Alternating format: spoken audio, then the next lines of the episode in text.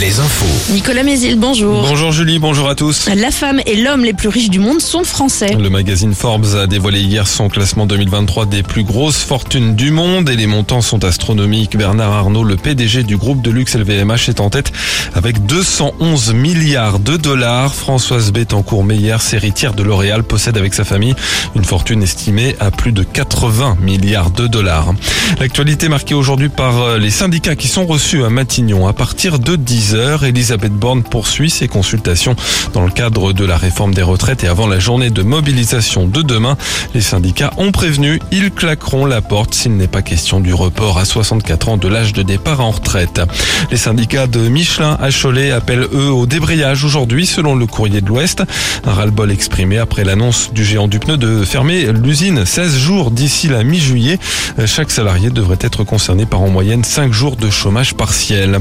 La décision du tribunal administratif de Nantes sur deux projets de méthaniseurs en Maine-et-Loire reportés de deux semaines. Au départ fixé au 18 avril, le délibéré est décalé au 2 mai. Hier, les juges ont souhaité réentendre les parties sur divers points des deux dossiers, l'un prévu à Durtal, l'autre à La Pommeraye.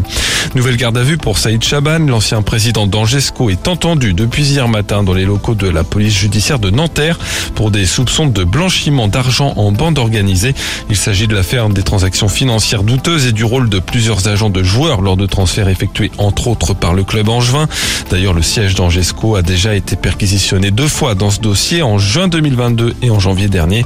À l'époque, la communication du club avait affirmé qu'aucune personne d'Angesco n'était mise en cause. Le foot sur les terrains, une deuxième large victoire pour les Bleuets au Mondial de Montaigu, un succès 6-0 hier contre l'Arabie Saoudite. Les Nantais, eux, vont-ils réitérer l'exploit de l'an dernier en se qualifiant pour la finale de la Coupe de France? Devront s'imposer ce soir à la Beaujoire face à Lyon, un match à suivre sur France 3. Et en basket, c'est aussi pour une place en finale, mais là en Coupe d'Europe FIBA que Cholet joue ce soir à la Meilleray, les Choletais doivent battre les Estoniens de Calef avec au moins 8 points d'écart.